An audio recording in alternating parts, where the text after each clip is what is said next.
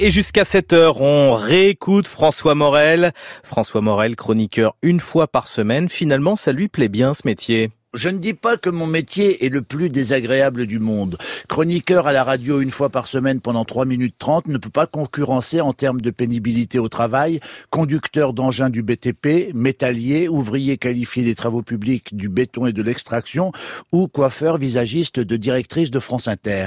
Je ne dis pas non plus que c'est le métier le mieux payé du monde, mais il faut être juste et admettre avec honnêteté que ça laisse quand même pas mal de temps de libre si l'on considère qu'en gros on embauche un jour à 8h 57 et à 9h pétante, on peut partir en week-end.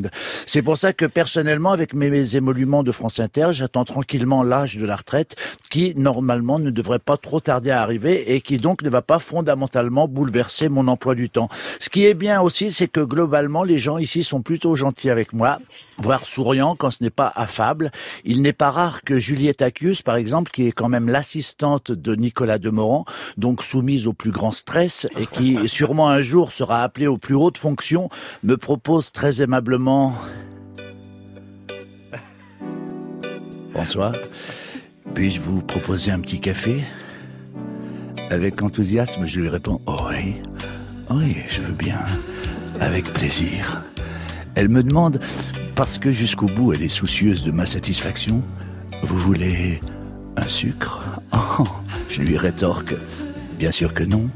Comment croyez-vous qu'après toutes ces années, j'ai réussi à conserver ce corps de rêve, si ce n'était pas le résultat d'une attention sans cesse maintenue? Oh, oh, fidèle, baissant les yeux, vous me faites rougir. Ah oui, l'ambiance est bonne à France Inter.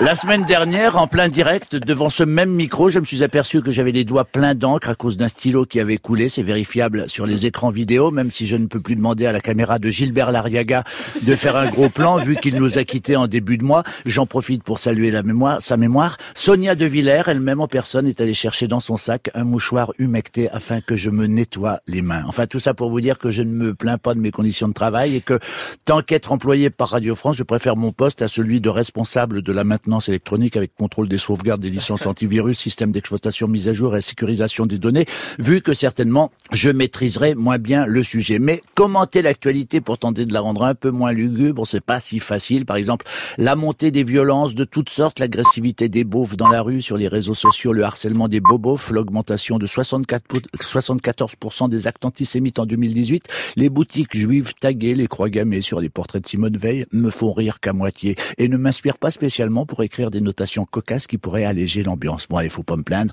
À la fin de la phrase, j'aurais fini ma semaine.